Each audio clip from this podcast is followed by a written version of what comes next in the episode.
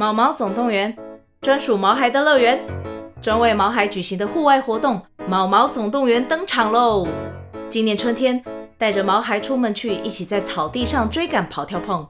各位爸妈，带着毛孩们，哔哔，集合，集合！三月二十三号与二十四号，台北大佳河滨公园八号水门毛毛总动员专属毛孩的乐园活动详情，请见资讯栏或至 Klook 售票网站。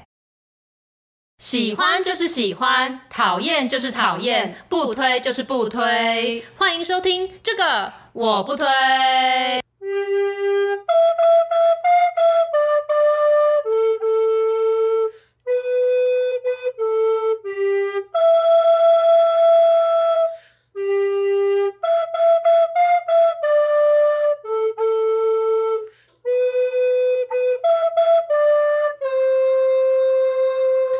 好，我是编辑小姐 Yuli，我是瑶瑶，欢迎大家收听最新一集的这个我不推。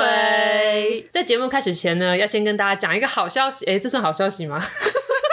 不确定，就是这一集是我们这一季的倒数第二集。是的，对。那依照之前的惯例呢，就是我们都会在每一季的最后一集开放大家 Q&A。没错。所以呢，就想说大家如果对我们有什么疑问，嗯、或者是有有什么希望我们可以讨论的话题，都能够在 Q&A 当中提出来。嗯、就是不论是可以透过呃 IG 私讯，或者是什么 Spotify，或者是在 Apple Podcast 留言，对对对对对，这些都可以在上面留言，然后告诉我们有什么问题想要知道的。对。那如果就是这个问题是可以成为一个比较大的主题，我们就把这个收起来，到时候，直接做成一集 这样。对，我们第五季的一些题材这样子。然后呢，如果比较简短，我们就可以透过最后一集的回应，然后来让大家知道我们的想法是什么。这样子，欢迎大家尽管提辛辣的问题。对？对吧？可以，如果我们撑得住的话。对，没错。另外呢，再来第二件事情，嗯、就是我们想说，边缘人有时候也是需要一些低度的一个社交互动嘛。对，或者是我们可能会需要有人互相支援。对，对所以我们就想说，说不定我们可以来建一个，就是这个我不推的一个社群。对，没错，一个 Line 的社群这样子。对，就像我之前我们不是说要办线下活动啊，约唱歌吗？我们就可以透过那个社群来约。那如果今天你想要去吃一间热炒店，结果你只有一个人，那你搞不好也可以在这个社群里面揪到其他边缘人。跟你们一起吃，因为大家都是边缘人，所以点完餐之后各自吃饭就好，不用聊天，是不是很棒？对啊，我想说，我们一定要成立这个像是边缘互助会这样子的东西啊！而且这样，我们的听友分布于台湾的四处，uh -huh. 甚至还有海外。就今天说，哎、欸，我一个人英国自助旅行，那你就在这个社群里面问说，请问有英国的听友吗？哎、欸，搞不好就有。讲的好像我们朋友会有很多听友来 这私信发发，然后跟我们聊天一样。对，但总之我们会出现一个这个我不推的边缘互助群，对，会在 Line 上面做这个社群。那这个社群的好处是什么？嗯、就是你不用露出你平时的真实的样貌。对对对，那你也可以帮自己取一个不一样的名字。对对对，比如说像你就可以叫 Sabrina。对。没错，Sabrina 要重出江湖了。对，这样的话，大家就是可以照片，你也不一定说你要用真实你的现实生活中照片啊、嗯，你也可以是用一些 icon 之类的。对，然后一样就可以一样使用 Line 这个 app，就不用再去多创什么账号这样子麻烦。对对对，然后就可以跟我们聊天，因为有时候大家传 IG 私讯给我们，可能会只有我看到，或者是只有瑶瑶看到。对对，就有点小可惜这样。对对对，那如果你有什么比较好笑有趣的想法，就可以直接在社群里面告诉大家，带给大家一起笑一下。对，啊，如果你只想跟我们分享的话，也还是可以传到 IG 给我们，因为 IG 就只有我们看。得到，对，那不是说我们创了这个社群之后，我们的 IG 就会荒废，因为我们 IG 还是会发限动跟大家互动，然后也会发呃短影片，就是 Reels 的部分这样、那也不是说我们创了这个社群就会很热络的跟大家聊，对对对，因为我们还是一样。很边缘，对，但是会三不五时分享我跟瑶瑶最近看的书啊，或者最近有什么好物，或者是我们拍了一些特别好笑的东西，对，可以跟大家分享。对，就是大家如果有一些垃圾话想聊的，欢迎加入我们的社群，对，或者是梗图交换。哦，对对对，对，那我们会把我们的这个社群的网址，对，连接放到我们的资讯栏。那我们在 IG 的呃个人自介里面也会有提供这个连接，这样子，那大家就可以加入。对啊，想加就加，不加就没关系。对，不。对，不勉强的。对，开这个社群，就像你刚刚说的，主要就是为了我们的歌唱活动做个。对对对啦，主要是歌唱活动。因为我们可能就会把报名的表单连接放在这个社群里面，那大家就可以直接透过这个连接去填写你的报名资料，不怕说在 IG 如果是限动的话，很快就会过期了。了嗯、那如果我一直宣传的话，大家会觉得很烦，说是要讲几百次，我又没有要唱歌，没有人要去，是不是？对，一直讲一直讲。对，所以想说，如果是社群的话，就比较方便啦。嗯、那就欢迎大家加入喽。嗯，好，以上是我们的，这算是公宣导事项，哦，这宣导我的宣导事项。对对对。那接着呢，进入我们今天的节目正题。好，过了两个礼拜，我这次终于回到台北录音了。就大家知道，我的录音通常都是隔两周回来一次，然后一次录个两三集这样子。然后呢，我这次想说我要搭高铁回来，然后怕高铁上无聊嘛，就带了一本书。然后我带的那本书是尖端出版的，它叫做《心虽然店长少根筋》。那因为我之前就有看过它的第一集，所以现在再来看它的第二集。你知道，因为像大学的时候比较穷，搭不起高铁，所以我们 在火车上那时候搭台铁嘛，我们可能会睡觉啊、看书，所以反正很漫长一段车程。那可是后来开始搭高铁之后，就常常会很担心会搭过站。就是我之前就有一次，我要从台北去到台南，就因为我睡着，就搭到左营，然后因为这。但我没有出站，所以我就直接再搭另外一班自由坐回来。但我要讲的是，就是因为我这次带了一本书在车上看嘛，所以我就一直提醒自己说，好，看书真的很容易忘记时间，所以我一定要小心，绝对不能搭到南港去。我要在台北就下车。好，所以我就开始阅读了这本书，然后看着看着，因为我太过投入了，所以就是当我这抬头一看的时候，发现那个高铁已经开到地底了，然后就准备要已经停下一站，然后想说，干，差点就要坐过站了，就幸好我有发现，然后就赶快拎着行李和书就下车。然后下来我就想说，这个地方怎么这么陌生？然后就看到他。写西出口的时候，好，通常都是西出口，就往西出口走。这地方我怎么？我怎么好像没有看过？然后就发现，干，那是板桥。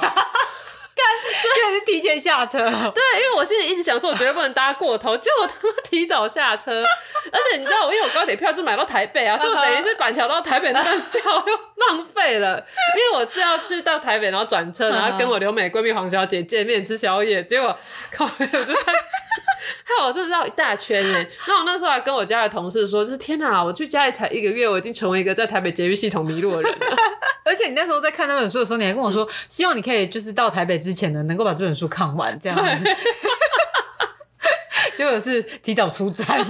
我的确在到台北车站之前有把它看完，因为换捷运嘛，我这还是有在捷运上看这样子。对，但因为这本书呢，它就是有讲到一些职场上的东西。那尤其是那个女主角，她就在一间书店工作嘛。然后第一集的时候，她就已经讲到她在书店有一个很雷的上司。反正她主要就在讲一些在职场上面，然后还有她自己心灵成长的一些面向这样。那她的第二集的时候，她 focus 更多在她自己就是未来啊，要不要结婚啊的这些，就是很多职场女性可能会遇到的议题。那那个很雷的老板也还是有出现在这本书里面。那因为我现在重返职场嘛，所以在看这本的时候就想说，哎，这是雷雷的主管，我们以前也是遇到过很多，然后就是想到很多。因为虽然之前已经跟大家讲过很多职场的东西，可是我每次都会想到更多 还没有跟大家讲过的事情。所以今天想说来跟大家分享一下我们在职场上有遇过的雷包。哦，对。对，那这这一本我觉得可能要先讲一下他在身份上的转换呢，嗯、因为在第一集的时候，那个女主角她还是一个约聘的人员。哦，对对对。对，然后她到第二集的时候，她就是转为正职。所以他在整体的那个心态上，以及自己也不太一样，对对对，就是有一些变化的。我先跟大家讲一下，他的第一集叫做“虽然店长少根筋”，然后他的第二集叫做“新虽然店长少根筋”。哎、欸，其实我觉得这书名有点偷懒哦、喔。对啊。我们以前在出完售的时候这样想说明，老板会让我们通过吗？不会，他说：“那你就再多取一个副标。”对对对，那因为这是翻译书，所以他就是可以跟着原作者的意思走。对，因为它也算是小说啦，所以他比较不会说我们一定要讲出第二集的内容，主要在讲什么这样。没错没错，那因为它就是一个很轻松的职场小品故事，嗯、对，很适合在搭车的时候看啊。但大家真的要小心，不要提早下车。对，这两集我有看，就是因为你有这两本书，所以我就看了之后，嗯、我就觉得就是它是在一天内就可以看完的一个没有负担的一个小说，这样子。对对对，像大家如果平常觉得看大部头的小说太累的话，可以看这个，这个都蛮轻松愉快的，看了也是心情不错，这样。而且也会有时候有一些心有戚戚焉啊，就是遇到这种雷上司啊，或者是雷同事啊，这些都会有所感，这样子。对，而且被催婚这件事情也是，他在里面也是有发生。对，因为毕竟她还是三十几岁的女子。对对对。跟我们一样，对，对没错。不过我是觉得女主角有点小花痴啊，对，动不动就会觉得别人好喜欢她。哎、欸，我也有实际上认识像这样子的朋友，他就常常来跟我说什么，我觉得那个谁，他到底想怎样？就他一直在跟我讲话，然后是不是？就是他有一副好像说我很困扰的样子，然后他讲，我知道你在讲谁。然后可是我们旁人看了就想说，有吗？这是很正常的互动。对，所以我那时候看的时候想说，会有人这样吗？我想哦哦，是真的有人会这样。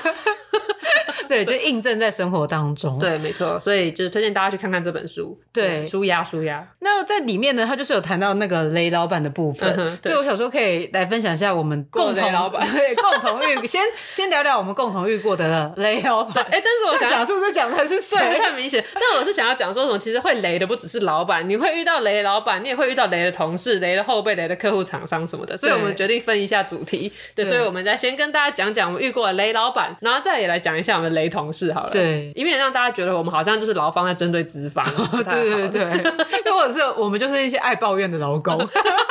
对，好，那讲到这个雷老板的故事呢，就是有一件还蛮印象深刻的事情，而且那个是发生在我刚出社会的时候。就我刚出社会第一份工作在出版社当编辑嘛，而且是助理编辑，就是那种很菜鸟的那种。那那时候我的老板就说，就是因为他其实是一个很愿意带后辈的一个老板，嗯、所以我那时候就觉得说，哇，就是蛮感动的。我的老板感觉会培养我这样子。所以那时候遇到国际书展嘛，国际书展有一件很重要的事情，就是各家出版社会跟来自世界各地的出版商，就其他的国家的出版社会谈版权，嗯，嗯，也就是说他们会带来说他们国家特别推荐的新书，然后我们出版社的人会跟他们约时间去 meeting，我们就会在那个场合里面看对方有什么有趣的书，然后可能会报价，然后会有一些商业上的活动这样子。对，那但先说一下，就是在国际书展的时候呢，来自世界各国的出版社呢，他们其实是会跟很多家出版社都有约，就是会议的，所以他有可能跟我们谈完这一场，他下一场就会跟其他家谈。所以如果我们觉得很棒的书的时候，我们就会赶快先出价，对，对对，然后希望他。可以保留这本的版权给我们这样子。嗯、对，我记得那个时候我都会排一张 Excel 表出来，然后那个真的就是我可能跟 A 出版社可能框了十点半到十一点的时间，然后下一间就是十一点到十一点半，就是它是时间是这样抓的很紧的，所以你就是一个谈完之后，你就要赶快赶到下一个。所以也就是说，我们出版社的编辑在跟国外的这些厂商谈的时候，我们必须要很清楚我们今年的出版方向是什么，我们要找什么书，嗯、然后你会需要跟他们沟通。那也不是每一间出版社都会配翻译人员，所以你也需要有英语能力去跟他们讲说你想要找怎样的书，然后有。办法跟他们对话，这样。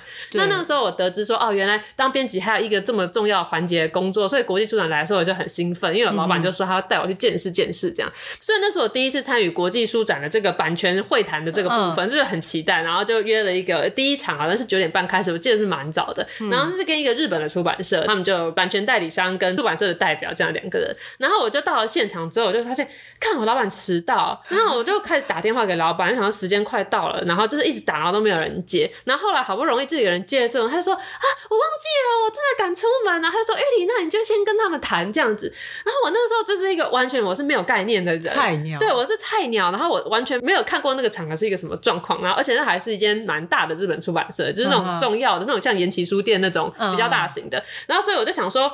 我能怎么办？就是这件事情发生了，我就只能硬着头皮去。而且我那时候名片都还没印出来啊，所以我甚至就没有名片。对，然后我就还是走上前去，然后说：“啊，你好，请问是某某出版吗？啊，我是某某出版的的 Yuli 这样子啊，今天来跟你们面谈。”然后所以我那时候就装了一副好像说，就是我也很有经验。那对方呢也没发现我是个菜鸟，他们就拿出他们今年的书来跟我介绍，然后就说：“就是这边最近我们怎么样啊？有哪个主题特别畅销什么？”然后说：“哎、欸，那贵出版社你们今年有想要特别找什么方向吗？”然后我还一副很很懂的样子，就说：“啊，我们今年希望。”能够往一个就是比较文学性的什么，就有在那边讲胡乱一些干话，知道吗？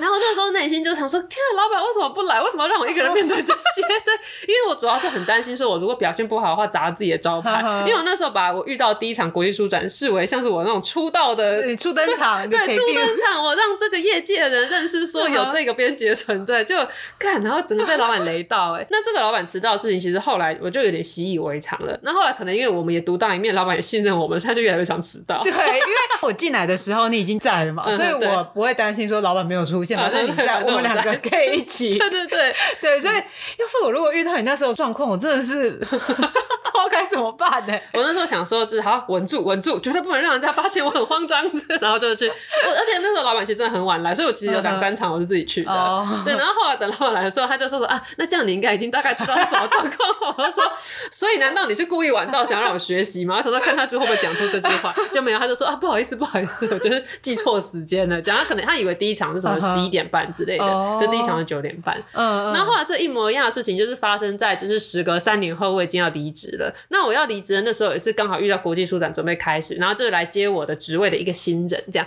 然后我就跟他说说啊，你不用担心呢，反正你就跟着老板呐，然后他就会带你去这样开会干嘛。他说好，然后我就跟他说加油，因为我最后一天，然后刚好隔天是国际书展，我还跟他说加油，你一定可以这样。然后结果后来隔天早上啊，那个新人他就打电话给我，他就说玉丽姐，我已经在现场了，可是总编辑没有来。Again，对，我想说哇，怎么可以完全重现？那我就跟他讲说，哦、啊，那你不用担心，你就是看你的表格第一个是哪一家，你就先去那边跟他们聊一下，然后你就是用你自己的喜好跟他讲说你想找什么这样子。呵呵对，就是因为最后就算没谈成也没关系，因为没谈成是常有的事情嘛。而且其实就是板带他们还是会把书讯寄给对对对编辑这样子。对啊，如果你觉得真的 hold 不住，你就说啊，不好意思，我们总编辑晚点来，这个要由他做决定、嗯、也没关系啦。对对对，对然后那个新人那那个超紧张的。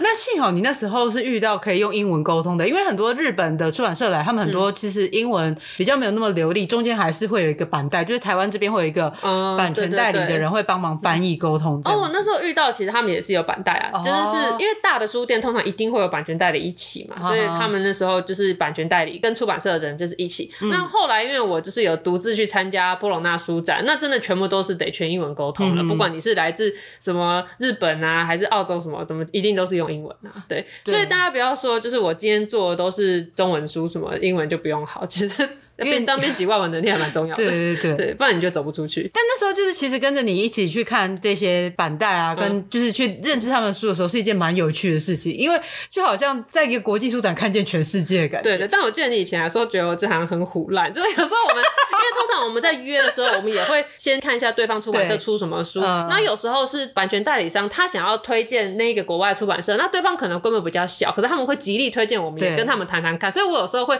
你知道我就很容易被情勒嘛，所以我有时候就会把这。些东西排进去，然后你还记得我们那时候就是有去看到一些那种法国出版社，然后他们出版的内容就是那种非常的怎么讲，就是非常的诗意。对，然后 那时候就跟他说：“哦，this is too artistic。”对，对你每次都这种，我说就是哦，there is artistic differences between the Taiwan and French。就就 对，我他会讲这种胡乱话，而且就是很常要跟他们说哦，这个可能就是台湾的这种风俗民情，可能比较没办法了解，然后在翻译上可能会有一些困难，因为太过诗意了。对，我们希望多多呈现和台湾的孩子的日常生活有所连结的对的内容。哎，想到这个国际书展，我就突然想到我第一年去波罗那书展的时候，那一年不知道为什么，就是东方元素的东西很流行，就是法国出版社他们就很喜欢画龙啊，或者是他们明明就是欧洲的出版社，可是都很喜欢用熊猫来当主角。那我那时候去的时候，一个法国出版社，然后他们就是很开心说说，哎、欸，我们今年有很多适合你的东西哦。然后说，因为我们最近就是很喜欢，就是那种就是东方风格，所以他就拿出来一排全部都是熊猫当主角的绘本。就那故事明明就也不是什么，没有关系，对，明明就也不是发生在，也不是发生在东方，然后他就都是熊猫当主角。我觉得那好像可能是那什么功夫熊猫刚好续集也有出来吧。就我去的那一年刚好就是那种龙啊。呃，什么梅花啊，熊猫，就是那种比较东方意象的东西，uh huh. 大放异彩。我觉得这个感觉应该是要去中国的话比较容易吧？对，可是好像还好，我都觉得说，好，就算假设我是一个中国人，那我已经有整个国家全部都在画 熊猫跟龙了，谁、oh, 需要你？对，那我去到法国，我当然想要找一些比较特别的东西嘛。那你还给我看熊猫，那不是很怪吗？所以我那年去波隆那书展就收获了非常多龙的故事，然后他们可能会有自己诠释的花木兰之类，uh. 就不知道什么都是东方氛围啦。对，对我就突然想起了这个。但是这就是蛮长，就是我们想要找的书跟对方想推给我们书完全不一样。对对对，对，因为他们就会觉得说，哎呀，这个感觉可能很适合你们，然后我们就发现，哎，好像不大通。然后他那时候可能旁边的那个目录、行录放在旁边的时候，我就翻一翻，就发现其实他其他的更适合我们这样。对，没错。哦，但我想到另外一个故事，也是同一个老板，可是那是老板就是慧眼识英雄的部分。这个是一个我们还没有进出版社的时候的故事，只是我他跟我们讲的啦，就是他当年也是去日本出版社跟人家谈版权，然后对方就推荐给他非常多。他们觉得很棒的书，或者我们会喜欢的书，然后老板就看来看去，他就觉得就是都不怎么样。然后他就在那个翻行录的时候，就看到有一本书，然后那本书的那个作家就是只出过这一本书，然后他就说：“哎、欸，那这本呢？”然后那是一个跟刷牙相关主题的书，对。然后他就说他想要问这一本书的版权，然后对方还说：“啊，我们有出过这本书哦。”所以就是说那本书是在日本当地是非常冷门，然后没有受到欢迎，对他们来说可能是一本就是比较普遍比较比较失败的书，就卖不好的一本书，所以他们就对老板。去要他的版权很惊讶，然后结果就是那本本书翻译到台湾之后，因为是刷牙的主题，台湾的家长最喜欢什么？生活教育。对对，然后所以那本书其实算是大卖的。对，那本书其实算是这一个出版社它的。呃，对，就那本书可说是那间出版社的起家错，对，真的，对，就是当时如果没有签到这本书的话，这间出版社可能已经倒闭了。对，然后那本书其实就是在台湾真的一直在刷，每年都一直在在刷，然后版权一直续。对，我觉得它可能是就是在台湾卖最好吧。对啊，可是它在日本却是一本比较普通啦，因为好像就是日本很多这一类的主题，对，所以它没有什么特别。但在台湾，因为它图像可爱，嗯，然后内容也算有趣，然后有拟人化，所以在台湾对家长来说是很方便，可以去教导小朋友如何去刷牙。没错，哎，本来。要讲雷主管，结果开始说起他的厉害之处。但那个真的是蛮厉害，他有看到这个，我后面也是这么觉得。那像就是包括我们之前出版社代理的一些 IP 进来，也是就是老板是慧眼识英雄。对对对对，那时候代理进来，所以出版社那时候才开始赚钱这样子。没错，那这是比较好的部分。对。但其实每个老板本来就都会有雷的跟不错的，我觉得人都会有。对的，那 如果你从你的老板之中是挑不出任何优点的，那就真的不妙妙了，搞真的。那你还记得，就是有一次我们要出国的时候，你说去埃及那一次吗？去日本，哦，去日本 那一次。对，钱老板又迟到了。对，我记得就是我们那时候飞机已经在广播要登机了，然后他人就是还没出现哎，然后我们两个还拿护照自拍说，哎，不知道老板今天要来，那我们就先登机了。我们拍一张说什么飞机要飞走了，老板还没有来。对对对，对，那时候如果他真的没来，后面是很麻烦的。会吗？我想说我们就走了。反正自己身上有机票，自己背自己的，他就是下一班。说的也是哈。对啊，反正我们不会受到影响。这样，对对对对，所以这个老板雷的部分很大一部分是迟到。对对对。但我真的是蛮受不了人家迟到的，因为像如果有会议的时候，呃，如果我同事可能没有提前到，我就觉得他就是像迟到一样，因为感觉提前到的话，是我们还可以先对过一下，就是有一个缓冲的感觉，做一个心理的准备。那如果他迟到的话，我完全没有时间可以做这个缓冲，对，没有办法跟他事先讲对一下内容，对对对对。像上次我们录采访节目的时候，明明来宾是十一点会来，但是我们就约十点，因为如果没有提早那一个小时，然后先吃早餐，然后先就是 run 一遍那个流程，我就会很紧张，担心搞不好。对，我就紧张到前一天都胃很痛。对，那我之前在看《性爱自修室》的时候，就是他们的那个男主角也是一个，就是每次都要早到的，他就常说 on time is late，就你准时就是迟到这样子。然后他跟人家约晚上，他就会下午就已经在，太夸张了。对，他就凸显那个人就是神经质，就。但我那时候听到 on time is late 这句话，就觉得说哦，说中我的心声。因为我们之前就是我现在的工作嘛，然后他们可能会约好说我们要在地下室集合，要一起开车去某个地方，然后他们可能约什么三十分，我就是那个会二十分就站在那边等的人。但是我觉得提前十分钟这种都还好，因为如果就提前太早，反而会造成就是对方压力。对，对，就是太早跟他说哦，我已经到了，然后刚刚你慢慢来，可是你他妈的你就已经在那里，我怎么可能慢慢来？还是我们就是要学习说别人说慢慢来说哦，好，那我就慢慢来，慢慢的。对，我就是十分钟前到这样就好了。对对对，没错。那除了迟到不准时这一点之外，你觉得对你来说还有什么雷点是你受不了你的老板有的？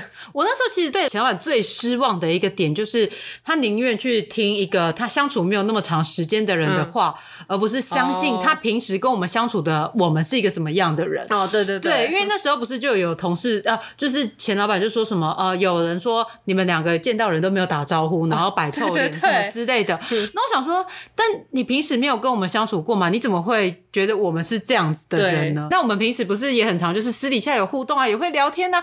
你不是都应该知道我们平时就是怎样的人吗？真的。对，然后说什么别人说我们开会怎么样，我们简报什么乱报什么之类，嗯、为什么你会相信？我们平时看起来有这么的不积极作为吗？嗯、对，那时候我也是蛮惊讶的，因为我一开始听到在讲的时候，我就觉得这就是一个无聊的谣言，就是在谣传说我们不跟人家打招呼。然后结果谁知道后面就是越讲越严重，还说我们去汇报的时候都乱报，因为我们事后跟那些会听我们汇报的书店同仁就是聊天，然后他们都说啊，好可惜哦，觉得你们两个汇报特别好笑。对，听友们应该可以理解为什么他喜欢吧，因为我们就是也是用这样子的风格在汇报的。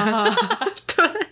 所以这个雷点应该是要说，在出事情的时候，那个老板都会选择听没有跟他一起工作的人，对，而不是相信说跟他相处时的我们是怎么样的状态。我们又不可能跟他已经快要半天的时间都在相处，我们还在那边包装自己吧？嗯、也太累了吧？对啊，我们都我们面对老板也还蛮做自己的。对。可能是太做自己，对，有可能的。好，那就是除了我们共同的一个前主管之外，嗯、那你之前曾经历任的前主管有没有哪些是比较雷的呢？他们蛮多的吧？真的假的？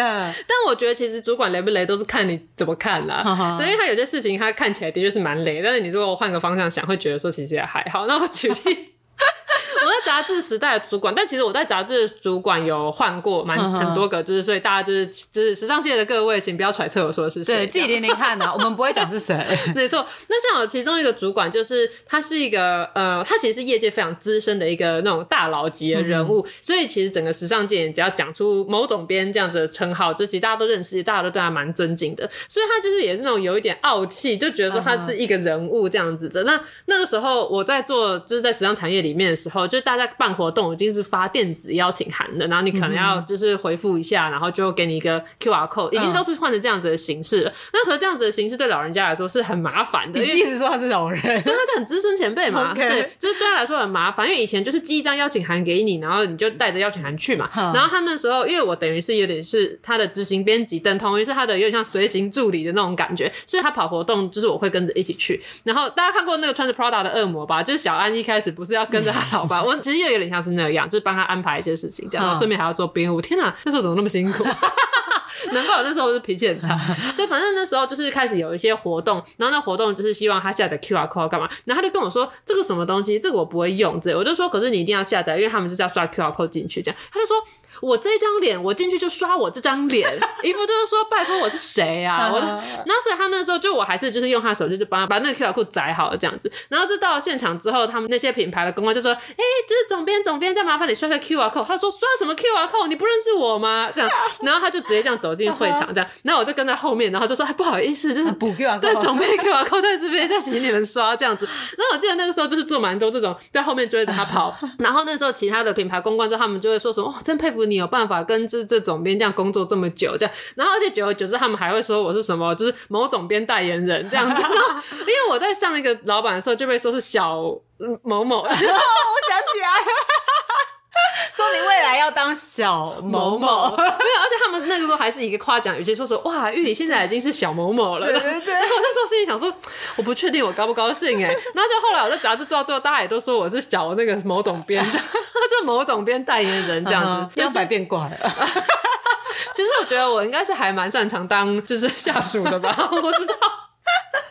对，就至少目前为止，我跟过的老板啦，都是那种被业界大家觉得不好搞的老板。嗯、因为那时候我跟钱老板待在一起，然后我当时也是有史以来跟钱老板一起工作最久的那个。然后跟这位某总编，我也是有史以来跟着他最久的编辑这样子。但这就是在这一段的言论当中，我们都是不是要说这个老板不好，但他能力，他们是能力真的都很好。哦，对，对，有值得学习的。现在赶快赶快给他洗白。对对，对，像这个某总编呢，他的确就是业界很厉害的人物，然后就是可以看得出来他的一些，就是他是。真的有实力让我觉得值得去学习的啦，那所以我就是他常常给我搞这一出，因为有时候你这样子对人家品牌也不好意思嘛，然后就可能是我要去说，哎，不好意思啊，我们就是我们大哥今天就是比较比较赶时间呐、啊，所以什么什么的，就是一定都要想一些理由，就是你要去拍谁的这样。对对对，我要去拍谁。然后当然还有另外一个，应该我之前在就是职场相关内容有讲过啦，就是他的雷点是有点在于他的脾气很不好，这、哦、跟星座没有关系，但他的确是处于一个容易脾气不好的星座。开始大家都在点说在讲哪一个？该不会在说处女座吧？你不是处女座，我们处女座是脾气不好。我是没有这样讲啊。对，但总之他就是会，例如说，因为我们那时候的工作模式就是我们编辑部大家写稿嘛，嗯、那写稿之后会来到我这边，因为我就是执行编辑。所谓执行编辑，就是在管编辑部大家的稿子交了没，然后写什么内容，怎么落版。所以我这边东西全部整理好的话，是我要去拿给总编看。总编看完之后会先过到我这里，然后我再去跟下面的就是文字编辑们讲说有什么东西要改。所以等于是他看完那些稿子，他不满意的时候，他第一个是对我发脾气。嗯、他那时候进去就说：“哎、欸，就是玉里来。”然后就说：“这个某某的稿子根本就乱写，然后什么什么。”然后他就会在那边干掉那个稿子，然后就是等于是就是在对着我骂其他人这样。那我觉得这其实是一个蛮雷的事情，因为应该不是所有的员工都有办法忍受这一点的。我很受不了别人迁怒于我，因为关我屁事。对，然后那个时候他是那种会用大吼到，就是他在办公室里骂，然后我外面编辑部都可以听得到那种。那他反正他就是脾气来会很大声啊。然后所以那时候我来的时候，大家就会说说啊，当某种编的执行编其实很辛苦啊，还在骂人很可怕。但是那个时候呢，因为我进去之后我就观察，我就觉得我的编辑同事们大家都很玻璃心，不是啊，就是大家都是一些 敏感纤细的孩子，文笔高明，对对对，感觉就是这样。那因为他们我去的时候，就他们的工作氛围就都不是很好啊，因为那个时候某总编也刚上任，所以就是有点他们就有一个转换，然后就一堆人离职这样，然后就有很多人会抱怨之类的。所以那个时候总编在飙骂的时候，我就想说，哇靠，幸好是我当执行编辑，我在这边听他骂。这个骂如果是那些编辑同事们听到的话，他们应该已经全部离职了吧？然后所以那时候我是抱着一种说，哇，幸好是我听，因为我觉得我就是可能因为小时候也被骂到了。那，钱老板骂人也没在客气的，啊哦，真的超狠毒的。所以那时候我就想说，好，这是我扛得住，那我就听他骂。那是因为他最后骂完都会补一句说：“哎，我不是针对你的。”这样，点都已经把人家洗完之后才说不是针对你。我就想，我就说好，我知道了。然后我就带着稿子，我就出去说，来，就说，哎。大哥说大家都做的很好哦，对，然后只是说有些地方要改啊，我再一一跟你们讲，因为我也不会公开跟每个人说你要改什么，你要改什么，因为我觉得被知道说他要改东西，感觉会很没面子，所以就是变成是我要去帮总编辑处理他对编辑部的这些可能会造成底下的员工就是反动的一个状况，这样。对，就是其实我觉得这些工作就反正就是像是一个在专案管理一样，你在管理这些人，然后跟管理事情。嗯、所以像比如说有时候我收到一些客户来的资讯，嗯、他们可能就会直接说。什么这个设计稿很丑，或者是什么东西很糟？对，但你不能直接这样讲。对，但是我不能直接这样跟导演或者是跟设计师讲，因为这样他们会很受伤。对啊，我就说，呃，导演就是呃，影片的部分，客户说整体的架构都还不错，只是可能有些地方我们要做一些调整。这样，那其实讲一讲之后，那调整根本就是大调。对啊，通常都是这样。对，那就只是要包装一下，不要就是让同事也一起感受到这个不愉快的这个回应，这样子。对啊，那个某总编他就是虽然时常这样对我发脾气或干嘛的，可是。他有做过几件事情，让我觉得他虽然有这些就是雷点，可是他其实是一个蛮值得我尊敬的主管。就是第一是说，他有一个我觉得蛮令我尊敬的一点，就是如果我们团体出包了，例如说我们可能帮某个品牌拍封面，然后如果那个有出了问题，就例如说想展示的品相没有拍好啊，或是沟通了什么问题，然后导致厂商不开心的，那那个时候总编站出来，一定是先捍卫他的工作团队。Uh. 他就是说，你不要针对我们编辑部的小朋友，你有什么事冲着我来，他就会用这种好。像就是要去跟人家干架的那种语气，所以即便说我们都知道是某个编辑出了错，可是总编他一站出去，他一定是维护整个团队，然后、uh huh. 他不会在那种别人面前骂自己家小孩给人家看的那种感觉，又或者是把他们推出去挡死，对对对，或者是找个替死鬼就说什么都是他这样，然后把他 fire 掉，就是是没有这样子的。那那个时候让我蛮惊讶，因为我就觉得一个脾气这么差，或在办公室飙骂，感觉也不是一个心胸多宽大的人。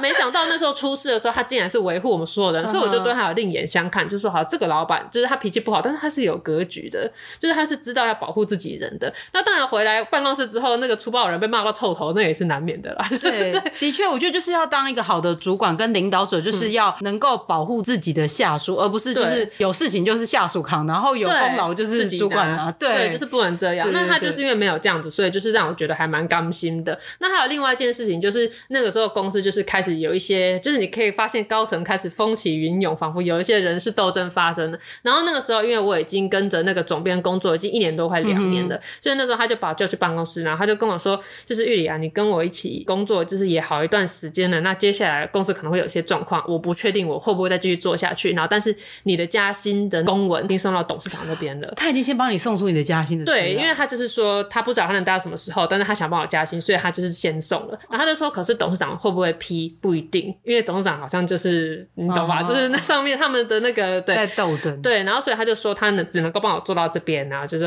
就是后面就是祝我就是鹏程万里这样子，对，然后后后来他的确就是最后就是离开了这样子，但、uh huh. 那个离开的过程真的是也蛮难看的啊，那时候公司就是搞得乌烟瘴气，然后后来才来那个新的主管嘛，那后来的确董事长就有说就是。哎，这是某总编离开之前有特别跟我讲，就是他要帮你加薪什么，然后他就是叫我自己去陈述说为什么我值得这个加薪。对，那我就当然也说了一番啊什么，然后最后我有加到那个薪啊。Uh. 那可是后来接手的那个主管，就是那个新的总编啦，真是太雷了，他真的是雷到 雷到，即便我被加薪，而且是加到一个我当时其实有满意的一个，我还是没有办法在那边做下去。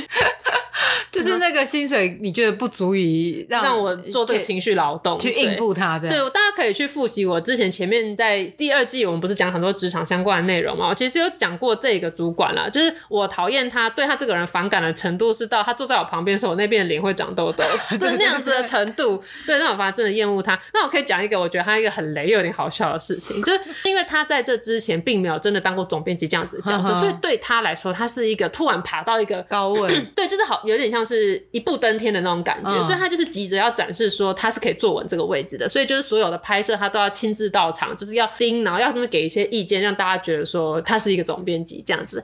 那那时候因为我负责我们杂志的珠宝跟钟表的内容，所以我会跟那个腕表的品牌一起合作。例如说他们这一季有几只手表要展示，我们可能就会找摄影师啊，然后就是帮那个表拍一些，要么静物照，要么就是 model 戴在手上展示的那种照片。所以那一次是我们排了一个周末时间拍摄，因为周间排不出时间。嗯、我们通常拍这样子的案子的时候，就当天到场的，除了摄影师跟 model 以外，就一定会有那个腕表品牌的公关，因为他们会来盯场，说他们家的表没有被好好展示啊之类的。我那时候拍的那个案子，第一，它是一个瑞士制表界一个非常顶级的品牌，嗯，就是那种非常非常有钱的人才会买起，就是你我可能赚一辈子都买不起的那种啊。所以我们当然是很慎重对待这个客户，因为他等同是我们杂志这一年的大客户。对对，而且是拍的，我记得也是大页面那种，好几页都是他们，就是他们下了很多广告在我们家。那我们当然就是要把这个客户就是按奶好啊，然后就是到现场去，然后我就在跟那客户，我们就是在看摄影师拍，然后就是在讨论的时候，哎，总编也来了。好，那我们拍的那个品牌，好了，就直接跟你们讲好了，叫做宝鸡。宝鸡是一个非常值得尊敬的品牌，它就是发明陀飞轮的一个品牌，这样子，所以它是那种百年老牌，然后是非常受到尊敬的，然后在表界也是属于那种一线的品牌。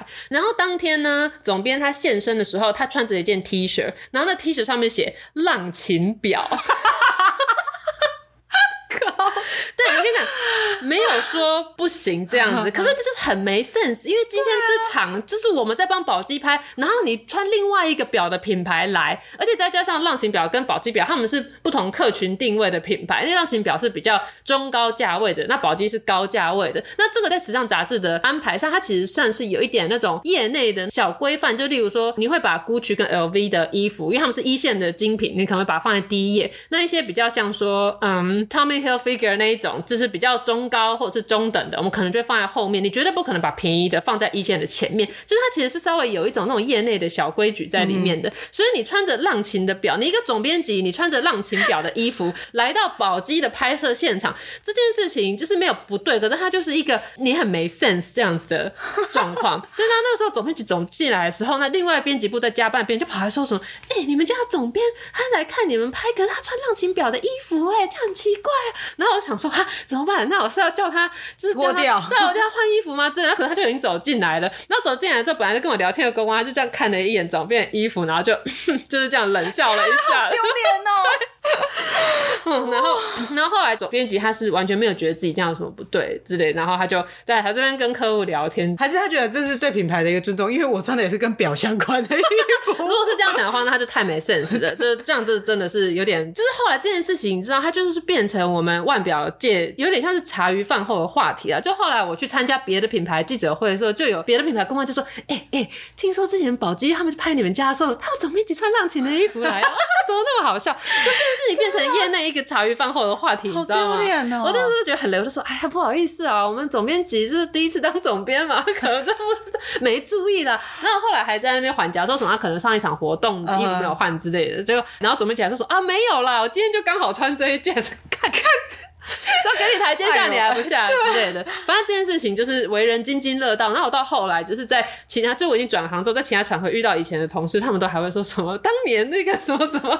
有，我跟你去参加活动，如果遇到你的前同事，他们都会说、嗯、那个某某某，对，对超讨人厌什么的。对，因为他后来真的就是雷到一个不行啊。对，对就大家好像都蛮不喜欢他。对，没错。说到这样子的雷主管，但我想到还有一种主管，就是我也很受不了的，嗯、就是凡事都不自己下决定，而是会说什么、嗯、哦，大家提一些想法，大家提一些。意见，然后提了之后，他自己也不选边站，就是我想说，如果当一个主管不是就是要负责做定夺的决策，对，对，就是那你为什么有好在那边怎么开放说哦，我都可以啊，我也可以，这样子都 OK 的，这真的是会让人蛮不爽，就是没有主见的主管，对对对对，就是也有这一类的主管。那我还要讲一下刚才那个雷主管，他还有另外一个还没讲完，对，他的雷点其实才是真正有影响到我的事情，就是你知道，在一本杂志里面，你总编辑的这个角色，你要做的事情是你要出去跟品牌建立人脉，你要能够把就是第一当然就是把广告业务拉进来，就是他应该要跟我们的广告部一起出去，然后用我们的内容去跟品牌沟通，说我们值得你下广告在我们家。嗯、那再来就是你需要用你自己的观点去决定说我们这一期的杂志我们要报道什么东西，就是一个总编辑他要做的事情应该是这个。那可是这位刚来的总编辑，我觉得他有点不太知道自己的角色定位是什么。所以那个时候我们在开那个编辑会议的时候，我在开始分工说好，那这一期我们有哪几个固定单元，然后有一些外稿需要翻译，然后我就要准备把那个外稿翻译发给那个我们负责的一些文编的时候，总编辑要说这篇我可以负责翻译。所以那个我就是觉得有点惊讶，想说你是总编辑耶，你怎么会来做翻译的这件事情？然后我还跟他讲说，哎、欸，总编，我觉得这个应该不需要你来动手，我们编辑自己处理。然后他说不会啦，不麻烦啦，我来，我来。所以这个总编辑，我觉得第一他是没有认清我们这个团队需要他做什么事情，所以就变成说他把一些我们普通文编要做的工作拿去抢去做。对，然后再来是他还做的很慢，因为他觉得他是总编辑，他不受我的这个约束，因为我是负责管理大家交稿进度，对，他就觉得他不受我的管束，所以他又拖到很晚，就是拖到最后一刻才交。然后更糟的是，因为那个时候我会进那间公司，主要就是要做外电翻译，跟母公司，因为我们是代理嘛，要跟母公司那边沟通，然后他们那个时候是看中我的英文能力的，所以我那时候收到总编辑稿之后，当然要对一下，因为他们就找我来做这个确保内容无误的事情，结果他超多翻译错的地方，我那时候一看，我就知道说他，例如说他有一整段直接跳过，那我就可以知道说这一段可能他觉得很复杂，他翻不出来，他就跳过，或者他觉得他来不及，他就直接跳过，哎、欸，他以为不会有人发现，是不是？你会去对那个内容，而且你还懂略懂略懂英文，对啊，没错，而且我就。而且我那时候就觉得最受不了的雷点其实是这个，就是他认不清楚自己身为总编辑，他到底应该做什么，就他不知道自己的定位到底是要做什么事情。对，然后再加上就是在拍宝鸡穿浪琴衣服这件事情，他其实等于就是让品牌对我们这件杂志的评价这有点下降了，对，就会觉得说，哎、欸，你这个总编辑很没 sense，那我们就是这种高级的品牌，可能你们可能不会懂，也不需要在你这边下广告。对，就是这样。所以说，一个杂志的总编辑，它的重要性是在于它就是一块活招牌。那以前那个爱发脾气的总编辑，他每次出去一定都是看起来就是很有品味的样子，然后他就是做的决策也都是你会觉得说哦，懂为什么他会这样想，然后他在对我们的版面做一些意见，当然也是有一些我觉得很瞎的意见，但是大部分是你会接受说哦，好，他有他的考量的，所以说我最后没办法再跟那个雷总编 共事，主要是这个啦，对，像那个我在高铁上看的那个新虽然店长少根筋里面特别有讲到一个桥段，就是他们那个少根筋然后很雷的店长，就是很喜欢开早会，就是早上就招会的，就很喜欢就是跟人家那种精神喊话什么的。那其实我之前在杂志社的时候，我们董事长也很喜欢开早会。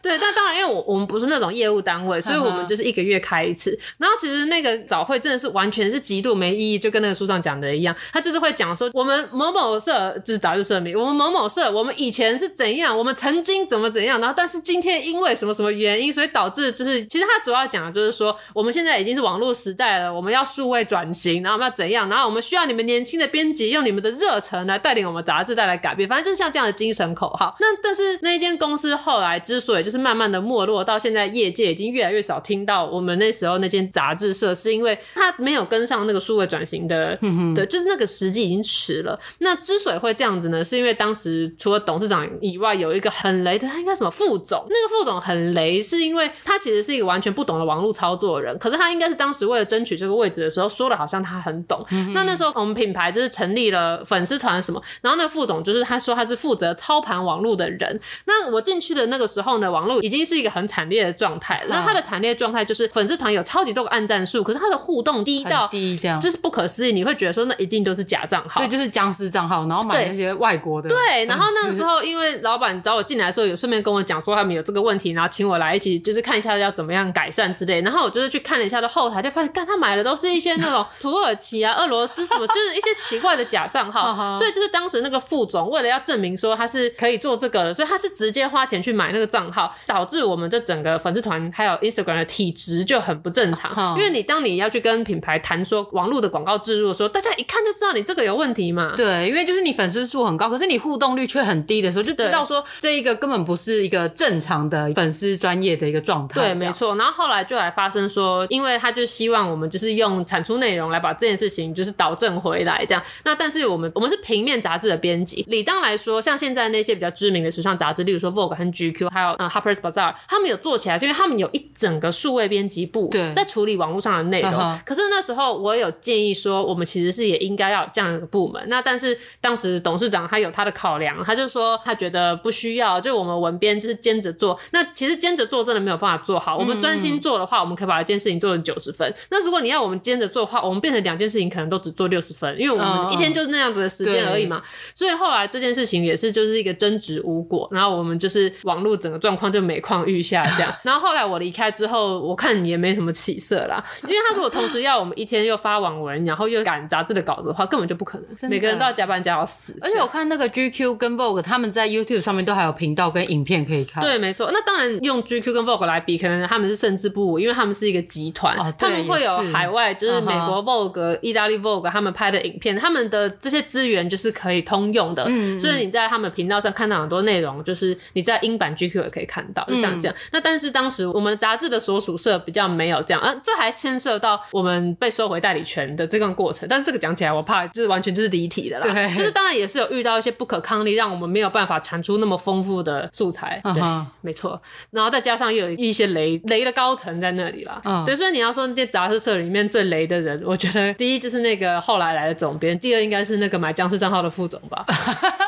所以再讲回到朝会那边，然后那个时候，因为董事长知道我们所有人都很不喜欢开这个早会，所以他就是会营造一些互动的桥段。看，你这样跟说，更不想参加了。他就会叫每个人站起来，然后就问说，就是你心里有没有真正想做的事情？你有没有付出的热忱？然后我们就说有，我们有付出的热忱。这样，然后董事长就是很棒很棒。哎、欸，可是董事长没有说为什么东西付出了热忱啊？我会做 podcast 节目付出热忱，也是有热忱嘛，又没有讲。所以那时候每个人都喊，就是说有有热忱。然后我那个玩乐同事就说：“其实我的热忱是玩乐团。” 对，但我们那时候就是每个早上需要忍受一个，就是长达两三个小时。然后大部分都是在听董事长讲他年轻时的丰功伟业，因为他年轻时候真的是蛮厉害的。他就是台湾第一个把这种国际时尚杂志代理进来的一间公司，然后他又是女性，所以他在他的时代是很风光的角色。但因为没有跟上数位转型的浪潮，导致现在龙头换别人当了，可是他又没有办法放下他昔日的这个风光，所以才要开一个两三个小时的早会。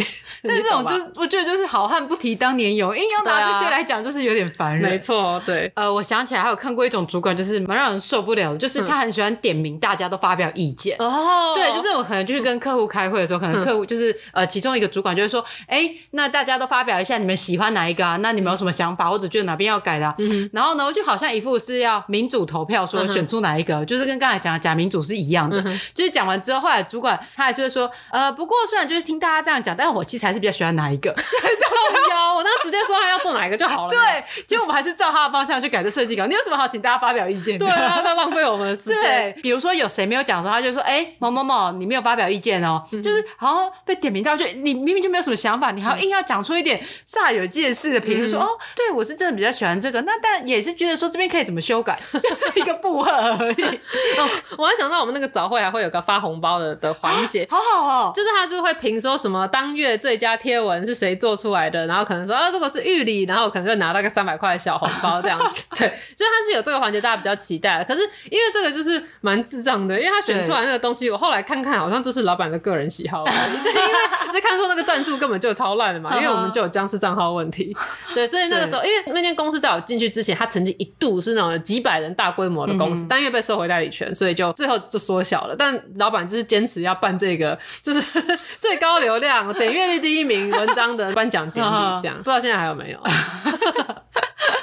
好，那正我们上所述，就是其实一个好的主管、好的老板，他就是要能够去挺自己的人，对，然后出事的时候要一起扛，而不是说把错都推给下属来扛。然后就是在自己的领域上也要有一定的专业，要做自己该做的事情。没错，不要就是去做一些根本就算是鸡毛蒜皮，他不需要参与的事情。这样，我其实是一个蛮感情用事的人啊，就只要那个老板就是有那种做出那种就是我挺你这样子的态度，我就会觉得说，哎，这个是不错的老板。这样，就我们。没有很严格在审视这件事情，因为我都是看感觉啦。就想说，哎，这个老板，这位前辈，就感觉值得我追随，我就会愿意为他做事情，就是这样。你记得我们之前有去上过一个很奇怪的塔罗吗？哦，你说一个什么通灵、灵魂沟通的塔罗？对对对对，那时候他就有说什么，我前辈只是需要去当一个领导者，然后但是没有成就，等于是我在每一世都一直在轮回，要设法能够成为。哦，你说你上辈子是想要当领导者，就是是需要成为一个领导者的一个角色这样子。然后呢，他就是有跟我讲这件事情，但是因为其实我现在都还比较算是呃执行者，而不是决策的人，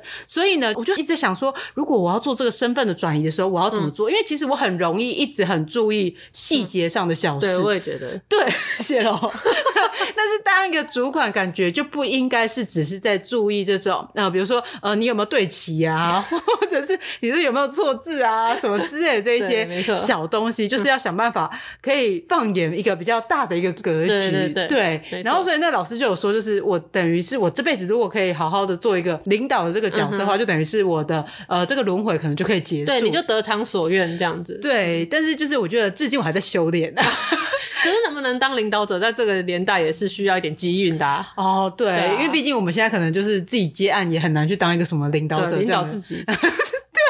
对，那老师就说，除非你就是用一个就是最取巧的方式，就说、嗯、哦，我开工作室，然后我是我已经当负责人，对，我是老板这样。嗯、但是其实这样并不代表我有完成我的这个课题，这样子。嗯、对对对对，所以我就觉得我还在学习要如何不止就是一直放眼这种小细节上，嗯、纠结于小细节这个毛病啊。嗯、因为处女座都有这个通病哦，对啊，对啊，我也觉得对，这个是星座通病，所以你要克服这个感觉是蛮困难的。对啊，共勉之啊。嗯，没错。但我觉得要当我心目中，如果我自己要当老板的话，我是其实我也是工作室的老板。其实我觉得有一件事情很重要，就是当老板的要能忍呐、啊。就是我觉得一个当老板的人，如果很容易喜形于色，或是他动不动就大怒，就像我我我那位总编，其实我会觉得这是蛮可惜的，因为他会让人家觉得说你格局偏小。嗯，嗯，嗯，所以我就是很努力的在当一个，就是说呃也不一定要以德报怨，可是你要当一个别人就算攻击和重伤你，然后你还是很坦荡荡的做你自己觉得对的事，就是要摆出这样子的态度。我觉得这才是我理想中的一个领导者。那那种动不动就在 keep。然后就要拍桌啊，或者就要飙骂那种。我其实觉得那个并不是一个好的老板了，因为不管你生气的理由，我之前好像讲过嘛，就是不管你生气的理由有多么的正当，那些看到你在生气的人，他们根本不会记得你讲什么，他们只会记得你发飙的样子而已。对，真的。然后流传出去就是说，就是某某某脾气很差。不好。对对对，我觉得先生气的人其实真的就输先输了。对啊，对，因为就是会让他觉得说这件事情有这么严重吗？严重到你需要就是在那边那么破口大骂？对对对，就是其实也是可以好好处理的嘛，因为就是。呃，在职场上，我们要做的就是把事情做好，对，并不是说要在那边迁怒，或者是把在那边发泄你的情绪。对啊，但我觉得真的不爽，就回家打你的枕头就好了，就是你不需要在办公室里面那样拍桌啊、揍墙壁啊，对，或丢东西之类。因为我真的超级受不了那种没办法好好控管自己情绪的人，嗯、只要一摔东西，我就想说怎样？对，有什么问题？就是有什么严重？我是打。对，你讲一讲，就有一些事情后来都涌上心头。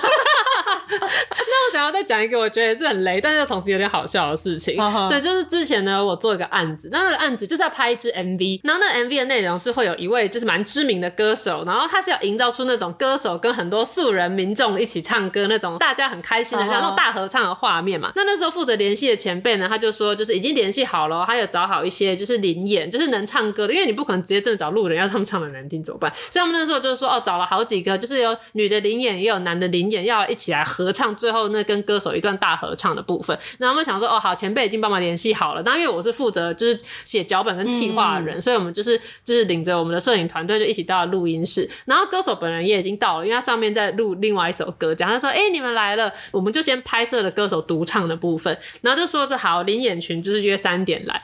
然后结果我们就等了又等，等了又等，等了又等，然后到三点半之后，我们歌手就说啊，我们就是合唱的演员怎么还没有来？然后我就说对啊，怎么会迟那么久？那就打电话给那个前辈，然后那个前辈就说哈，什么人都没有到吗？这个怎么会这样？我赶快来联系。然后其实我也不晓得他是约错时间还是怎样。那总之最后那个前辈自己赶到现场，然后他就说不好意思，不好意思，那今天那些演员就是他们就是临时就是没办法来。然后那前辈就指着我说，因为你因为你你能唱歌吧？哎，你上去跟那个某某姐合唱一首。然后就看到我们旁边有摄影师。导演跟两个摄助说：“导演、摄助，你们也都去唱。”然后导演、摄助就说：“我们是唱了，谁来操机？谁来看画面？”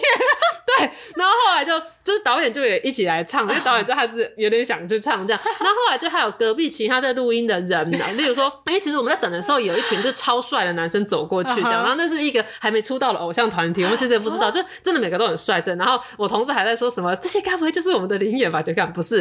然后总之那个那个偶像团体他们的助理跟经纪人也被拉来一起唱哦，所以我们那时候就就是跑每一间录音室看没有在唱歌的，就说来来来帮我们一起拍，所以就当然是勉强就凑出了一个大合唱的画面。然后我那时候我是觉得说，看我前辈同事也太雷了吧，这为什么可以到底怎么约，怎么可以约到就是都没有人来，然后最后连前辈同事也自己就必须下去 一起唱这样子。但当然最后那个 MV 当然就是天衣无缝啦，你看不出来说后面在那边合唱的人全部都是当天就是被硬拉下去，因为我们大家就很投入，就就是一起在那边拍手合唱这样。对，但我那时候真的觉得我有被雷到。对，但是我觉得有没有被雷到，也是说看我的想法是什么，因为我还蛮喜欢那位歌手的，所以我就是因为前辈很雷，我竟然得到一个可以跟他同台唱歌的机会，因祸得福。对，我也是觉得因祸得福。那我早期刚出社会的时候，我如果被雷到，或者说什么同事本来说好他要去汇报，就哎、欸、突然请病假，然后我要上场，我都觉得很干。但现在呢，我都想说好，这就是一个我表现的机会。所以有时候那同事请假，我还会想说好，我表现的机会来了。对，就是你换，对，就是你换个角度想，你把它想成就是自己可能说可以证明自己可能做的比之前那个人更好的机会，你就比较不会对于被雷到那么不爽了。的确，或者是你如果是一个有办法收拾残局的人，大家也会觉得说，哎、欸，你不错，就是能够把这个破烂摊子收的那么好。啊啊、嗯嗯，对，这让我想起就是我在呃之前接案的时候，有一个案子有两个 PM 一起做，就是有我跟另外一个人，嗯、就是我们一起合作这样子。嗯、然后呢，有一天他就是他原本要开某一场会议，嗯、但他临时就是有事情没办法去，他就问我说，哎、欸，那你今天有没有空？嗯，就是今天下午有没有空可以帮忙，就是参与这场会议？嗯、我就说哦，好啊。然后我就以为说就是进度就是如我之前所更新到的资讯一样，嗯、对，所以我就去参加了那一场会议。嗯，然后在参加的时候，就忽然他们讲出了一个新东西，我发现哎，为什么这个东西我不知道？嗯哼，对，但是我就是仍然表现的很镇定，就说、嗯、哦，了解。所以这个我们就是把它怎样怎样怎样怎样，嗯、对吧？嗯、对，然后就是整个会议就是很完整的一个就落幕了这样子。嗯、然后呢，我就后来就跟那一个一起合作那个 PM 说，哎，为什么有这个更新？我不知道，就是你因为是幸好呃我临场反应够快，快对，所以才不会显得就是说我好像没有做足功课，在客户面前出糗一样。嗯、对，就是这件事情我怎么不知道？他说啊，因为抱歉，就是前面就是事情太多，没有就是忘记跟你更新到这件事情这样子。哦、对，就那时候内心就是其实有点不爽，嗯、但是呢，就是因为他也很诚心诚意的跟我说拍谁了这样，他不是故意要阴你这样，他也不是故意的，对，就只是觉得说，就是大家如果要交接事情的时候，嗯、都要记得跟帮你接手的人说清楚，对，前面是怎么样，这样后续的人接手才会好处理，嗯，好上手这样子。说了这么多，我们的结论就是：喜欢就是喜欢，讨厌就是讨厌，不推就是不推。职场雷包虽然一大堆，但换个角度想，要求表现，不怕没机会。那我们今天节目就到这边，感谢大家收听，我们下集再见，拜拜。同场加映。各位喜欢阅读的朋友有有福了。对，稍早我们提到的新虽然店长少根筋，我们感谢尖端出版愿意提供我们两本书来抽奖分享给我们的听友。欢迎对这本书感兴趣的听友们可以到我们的 IG 的那一篇贴文底下留言，就是告诉我们你遇到最雷的同事或最雷的主管是什么样的人。对，嗯、那我们就会从当中呢去抽了两名幸运的读者啊，说错了，幸运的听友。但的确，他们抽到书，他们开始读就变读者了。对对对，就有机会可以拿到这本书这样子，没错。那这个抽奖的时间是在详细的抽奖时间呢，请看我们的 IG 贴文。好，以上呢就是把这个喝康哎分享给大家，嗯，希望大家都能够去参与。每周二请打开你的 Podcast，准时收听。这个我不推。啊，如果没有更新，就晚点再看一次好了。